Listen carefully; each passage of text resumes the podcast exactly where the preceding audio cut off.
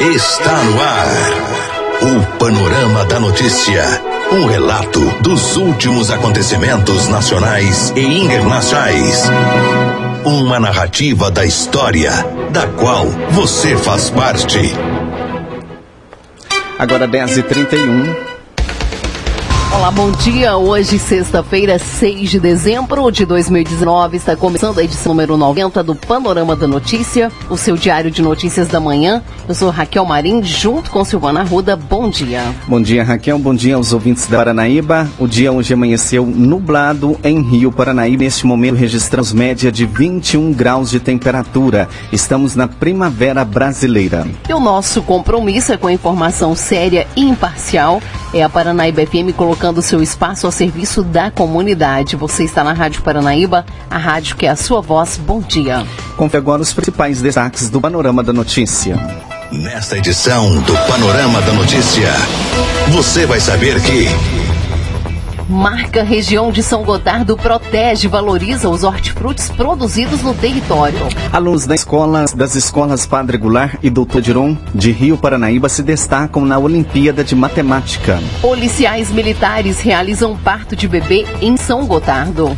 Empresário acusado de fraudar licitação de merenda escolar é preso em Patos de Minas. Tudo isso e muito mais a partir de agora no Panorama da Notícia. Agora 10h32. Confira agora no Panorama da Notícia a principal informação desta manhã. Acompanhe. Todos os anos, escolas de todo o país participaram da Olimpíada Brasileira de Matemática realizada pela OBMEP. Em 2019 foi realizada a 15ª edição e vários estudantes de Rio Paranaíba se destacaram na aviação, demonstrando o ensino de qualidade que é repassado nas escolas públicas do município. De acordo com o resultado divulgado pela própria OBMEP, nessa semana, a aluna Graziele Aparecida dos Reis Borges, da Escola Municipal Padre Goulart, e Ludmila Gabriela Correia, da Escola Estadual Doutora Diron Gonçalves Boaventura, obtiveram menções honrosas no nível 1 da prova. Já no nível 2, a jovem Amanda Lara Santos, que recebeu nesta semana a premiação da Olimpíada de Redação realizada pelo CGU, Amanda Lara Santos e o jovem Matheus é, de tiveram boa pontuação e trouxeram mais uma medalha de ouro para a escola. No nível 3, Rio Paranaíba também teve representantes que ganharam menções honrosas. Eles também são alunos da Escola Doutora Diron Gonçalves Boaventura, sendo eles Joel Antônio Silva e Kemily Alves Damascena. De acordo com a organização da prova, ao todo mais de 7.500 alunos em todo o Brasil receberão medalhas de ouro, prata e, bronze, além de menções honrosas. As provas da primeira, da primeira fase foram realizadas no dia 21 de maio e a segunda fase no dia 28 de setembro. Os resultados foram divulgados no último dia 3 de dezembro através do site da organização. Agora 10h34, quando formamos em qualquer profissão que seja, sempre juramos trabalhar e defender por aquela profissão e por aquilo que ela representa. O trabalho de um policial militar vai muito além, porém, se comparado né, com as outras profissões, pois quando formado, o militar passa a proteger e cuidar da segurança e da vida das pessoas, independente de qual situação.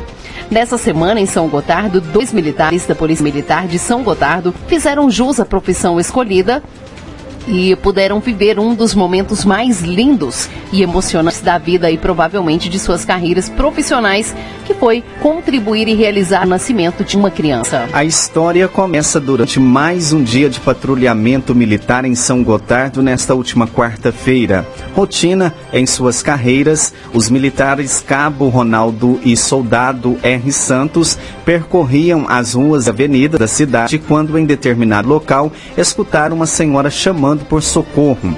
Ao se aproximarem, a mulher relatou aos militares que sua filha estava em trabalho de parto em sua residência e que precisava de ajuda imediatamente. Os policiais então ligaram para a unidade do pronto-socorro municipal de São Gotardo e foram até a casa para tentar ajudar de alguma maneira a mãe e o bebê.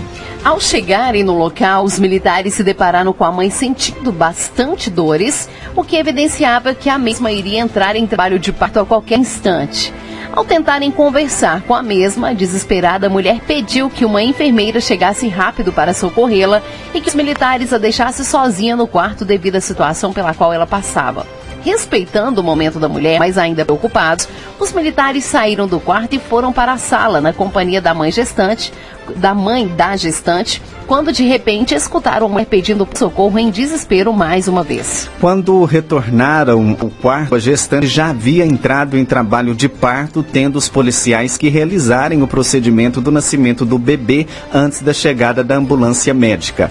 Para que nada de ruim ocorresse com a mãe e a criança com tranquilidade, os policiais trabalharam em equipe, realizando um parto natural e espontâneo com a ajuda da gestante. O drama, porém, continuou. Ao nascer, o bebê não demonstrou reações sinais vitais, tendo um dos militares o pegado no colo e colocando em decúbito ventral, retirou todas as secreções de dentro de sua boca.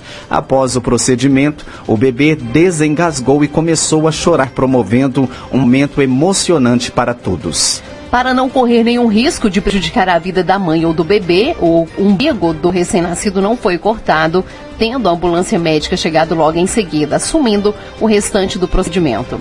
O bebê do sexo masculino e a mãe foram levados para o pronto-socorro municipal de São Gotardo, onde receberam os devidos cuidados e passam bem.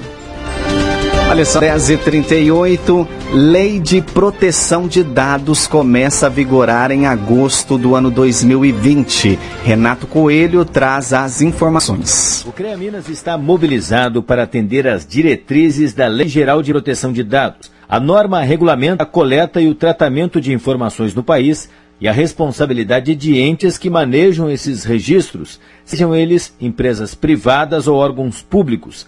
A LGPD entrará em vigor em agosto de 2020, mas antes mesmo deste prazo, o Conselho capacita gestores e profissionais a esta adequação. A disposição é zelar pela gestão, atualização, armazenamento e segurança de dados de profissionais e empresas da área tecnológica. O trabalho envolve, inclusive, migração de 17 sistemas para uma solução única que permita fazer melhor controle da informação sob a responsabilidade da autarquia federal. O controlador do CREA Minas, André Oliveira, reforça este compromisso. O CREA, enquanto autarquia detentora desses dados, armazenadora desses dados, tem a prerrogativa, o dever, inclusive, né, de acordo com esta lei, de salvaguardar a privacidade desses dados. Então, é uma lei que se aplica diretamente né, ao CREA Minas, e daí a importância de é, iniciar o debate, já que são inúmeros dados, inúmeros profissionais registrados em todo o Estado. A transparência de dados em poder do setor público é um princípio previsto no artigo 5 da Constituição Federal. Obviamente, nós temos uma dimensão é, no âmbito da administração pública, que é a própria aplicabilidade da lei de transparência, né? e aqui o grande desafio é conciliar tanto a necessidade de publicidade dos dados, que é prevista na lei de transparência, né? na lei de acesso à informação, como também a necessidade agora de tutelar a privacidade de dados pessoais dos profissionais registrados. A Lei Geral de Proteção de Dados prevê que instituições públicas ou privadas forneçam informações de forma clara e simples e que os interessados possam saber como são obtidos, armazenados e compartilhados seus dados. A LGPD, quando em vigor, também permitirá ao cidadão a revogação, portabilidade e a retificação de suas informações. De Belo Horizonte, Renato Franco.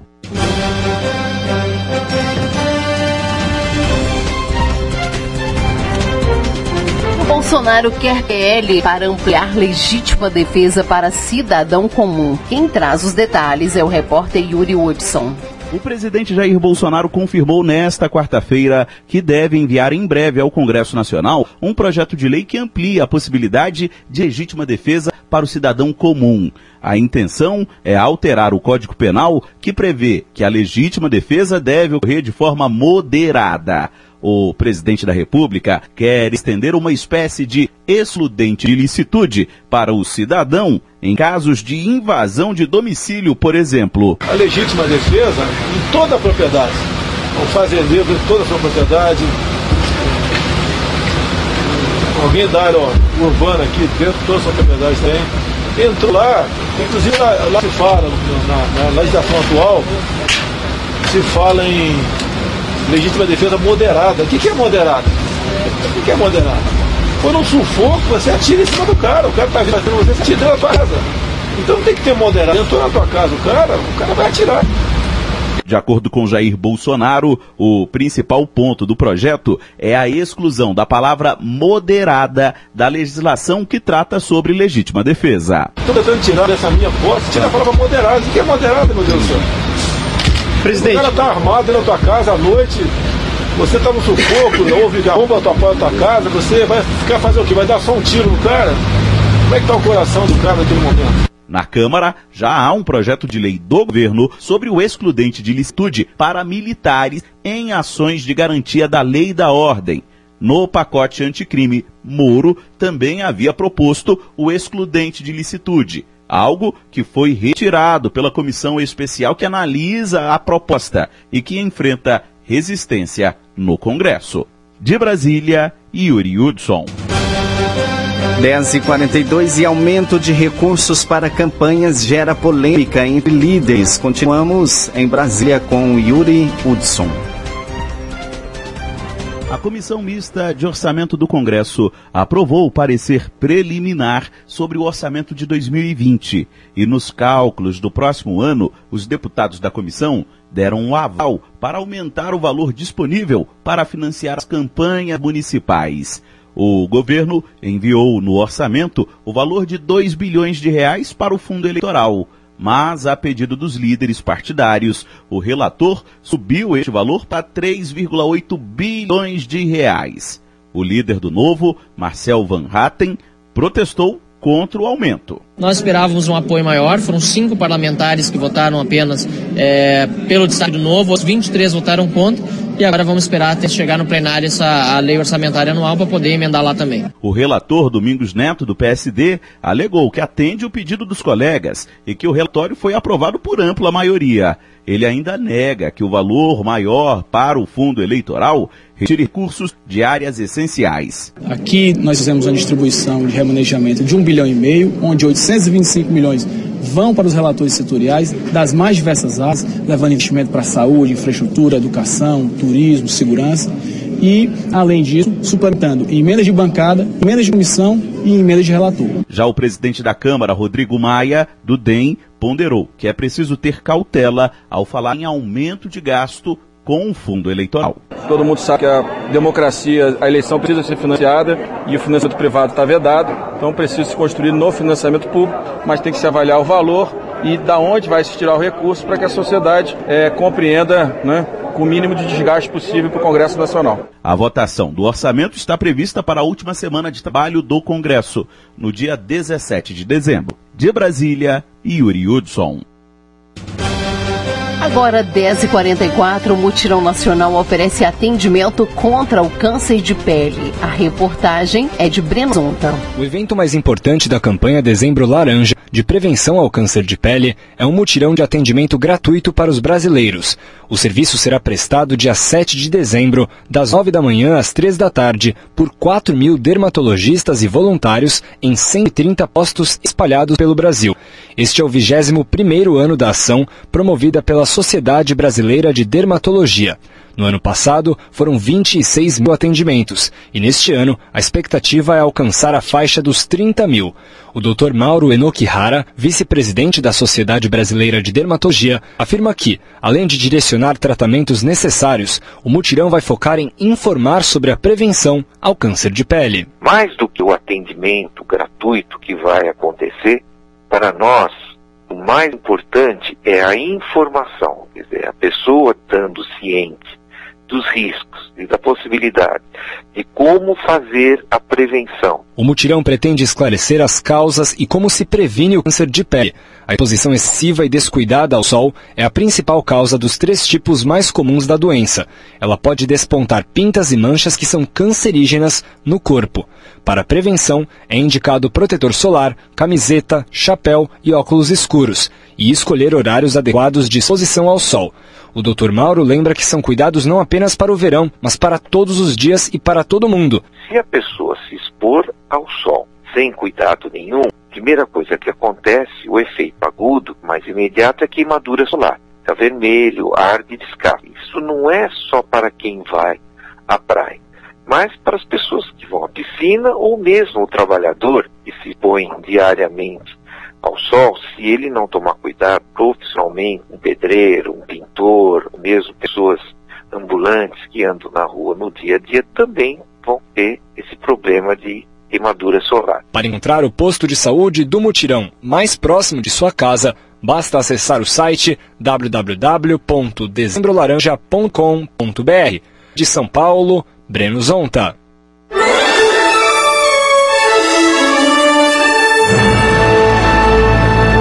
Após um pequeno intervalo, novas notícias. Rádio Paranaíba.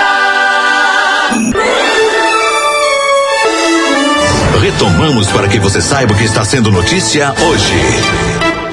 Agora 10h49. A polícia. A serviço da comunidade. Um empresário de 22 anos da cidade de Bom Despacho foi preso na tarde desta quinta-feira tentando lucrar em cima do alimento que é oferecido para crianças e adolescentes da escola das escolas e creches de Patos de Minas. Mateus Fortunato Lourenço Lobo teria tentado corromper uma empresária que não aceitou e acionou a polícia militar. De acordo com o sargento Rodrigo, ele teria pedido dinheiro a uma empresária do ramo alimentício de Patos de Minas para deixá-la concorrer sozinha ao processo que estava na última fase. A licitação era para adquirir frutas, verduras e legumes para as escolas e creches da capital do milho. O policial informou que quatro empresas, representadas por quatro pessoas, participaram do pregão presencial na sala de licitação da Prefeitura Municipal, sendo que três acabaram solicitando dinheiro para a responsável pela empresa patense para que eles desistissem do processo licitatório. A intenção deles era ganhar o dinheiro para deixar a empresária concorrendo sozinha. Com isso, a Patense fatalmente ganharia, já que venceria quem oferecesse o menor preço. No entanto, a empresária Patense recusou a proposta e acionou a polícia militar. Matheus foi abordado, mas os outros conseguiram fugir. Ele foi preso e conduzido para a delegacia e deve responder pelo crime de fraude à licitação da Lei 8666-1993, também tipificado no artigo é, 335 do Código Penal. Segundo o policial, ele relatou que tal prática é comum em processos licitatórios. A empresa dele é de Bom Despacho, Minas Gerais, mas o empresário disse estar residindo atualmente em Lagoa da Prata, em Minas Gerais. A licitação foi cancelada pelo presidente da banca de licitação, o que pode prejudicar a alimentação de crianças nas creches e escolas. Fraude no processo licitatório é um caso típico de corrupção que deve ser combatido pela sociedade. Agora 10h52, indústria de eletroeletrônicos prevê crescimento em 2020 faturamento e a produção industrial de bens eletroeletrônicos vão terminar 2019 estáveis em relação ao ano passado. Dados divulgados nesta quinta-feira apontam um crescimento nominal de 5% no faturamento, mas não houve crescimento real, já que o índice de inflação do setor é o mesmo. A utilização da capacidade industrial passou de 74% para 75% e o número de empregados pelo setor teve um incremento de 1,2% na comparação com 2018. Já para 2020, as perspectivas são otimistas, como detalha o presidente da Associação Brasileira da Indústria Elétrica e Eletrônica, Humberto Barbato. O nosso setor ele sempre acompanha o crescimento do PIB. O ano que vem, os números que nós temos é de um crescimento de 8%, descontada a inflação, o crescimento deve estar ao redor de 4%, o que é bastante animador. Nós esperamos também que a utilização da capacidade produtiva possa crescer, possamos chegar aí ao redor dos 78%.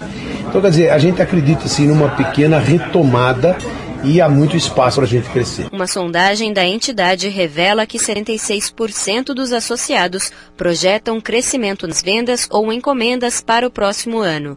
De acordo com o presidente do conselho da Abine, Irineu Gouveia, a expectativa é que o brasileiro volte a consumir. Os nossos produtos começam a ter um aumento de demanda.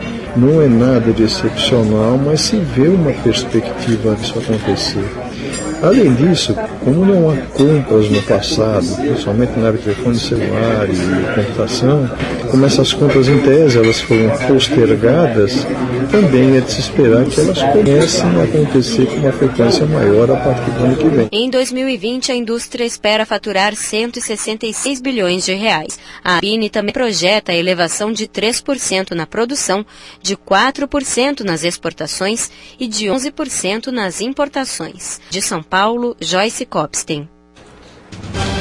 10h54. Alho, batata, cenoura e abacate produzidos por 22 fazendas já têm o selo de origem e qualidade garantida da região de São Tardo, passando o consumidor a conhecer além da origem do produto, a forma, como e por quem foi produzido e toda a história da região produtora. O lançamento oficial da marca foi realizado nesta terça, dia 3 de dezembro, em Belo Horizonte. Os hortifrutis com a marca começaram a ser expostos em uma gôndola exclusiva para os produtos da região no supermercado Super Nosso, que fica na rua Gonçalves Dias, 2001, em Belo Horizonte. Nessa ação promocional, todos os produtos da região receberam uma embalagem especial com a marca da região, fruto de uma parceria entre o Sebrae Minas, Conselho Regulador da Marca, Grupo Benassi e Rede de Supermercados Super Nosso. O projeto teve início em 2011. Foram anos de construção da estratégia com o objetivo de transformar a região em referência em inovação, valorizando valorização do coletivo e qualidade. Esse é um trabalho é uma vitória para os produtores da região, disse o presidente do Conselho Deliberativo do Sebrae Minas, Roberto Simões. Vários encontros foram promovidos para detalhar o contexto de produção, as tendências do mercado e as oportunidades de e definir a plataforma estratégica da marca da região. Há uma tendência no setor alimentício de conferir a origem dos produtos. É uma forma das pessoas entenderem a história do produto e quem o produziu, explicou aí Cláudio Wagner de Castro, analista do Sebrae Minas. Para fazer a gestão da estratégia foi criado um conselho da região região São Gotardo, integrado por 22 produtores, que é responsável por controlar, proteger e promover a estratégia na região. O projeto é aberto a todo produtor do território, basta que ele se filie ao Conselho Regulador e siga os protocolos de produção e rastreabilidade do selo de origem e qualidade garantida. Agora 10h56 e o preço da carne bovina deve continuar alto no ano 2020 preço da carne bovina pode cair nas próximas semanas, mas não há o que comemorar. Segundo a Confederação da Agricultura e Pecuária do Brasil, CNA, essa queda deve ser menor que a esperada e a proteína deve continuar cara no ano que vem. Durante o balanço 2019 Perspectivas 2020 realizado em Brasília, a entidade esclareceu que vários fatores contribuíram para a alta da carne, entre eles a estiagem prolongada e o aumento da exportação para a China. Segundo o superintendente técnico da entidade, Bruno Luque, esses contratempos já estão sendo superados e o preço da proteína deve baixar, mas uma baixa bem leve. Então tudo combinou para que a gente tivesse um preço elevadíssimo, que não vai permanecer. Já começou a cair, nós esperamos que já no início do ano esse ajuste entre a oferta e a demanda se estabilize e por outro lado, né, a população como um todo vai pagar mais caro na proteína que por mais que ele goste. Então a gente acredita acredito que né, isso tudo se equalize já no início do ano. Apesar do Brasil estar superando os problemas, o que vai derrubar um pouco o preço da carne, a CNA deixou claro que aquele valor mais barato cobrado há 60 dias não voltará. O presidente da entidade, João Martins, afirmou que o setor já vinha tendo perdas com preços estagnados e que em 2020 eles seriam ajustados para mais, ou seja, no ano que vem as carnes brasileiras, bovina, suína e de frango continuarão mais caras. Nós estávamos com menor preço nesses últimos anos. Então, já estava esperando, se não houvesse essa demanda muito grande lá fora, que alguma coisa acontecesse. Então, esse aumento era quase que automático. Ainda de acordo com a CNA, o maior pico no aumento da carne bovina ocorreu em novembro. A arroba chegou a ser vendida por mais de 230 reais em São Paulo. De Brasília, Janaína Oliveira.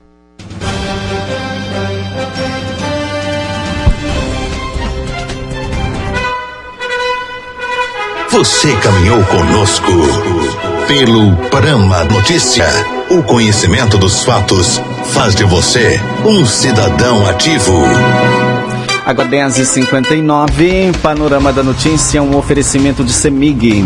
E essa foi a edição número 90 desta sexta-feira, 6 de dezembro de 2019, com a apresentação de Raquel Marim Silva Arruda. Panorama da Notícia, uma produção do Departamento de Jornalismo da Paranaíba FM. O Panorama da Notícia é multiplataforma. Além do site, você encontra este programa disponível também no YouTube e no podcast do Spotify. Agradecemos o carinho de sua audiência e continue com a programação da Paranaíba FM. Fiquem com Deus. Bom dia, Rio Paranaíba.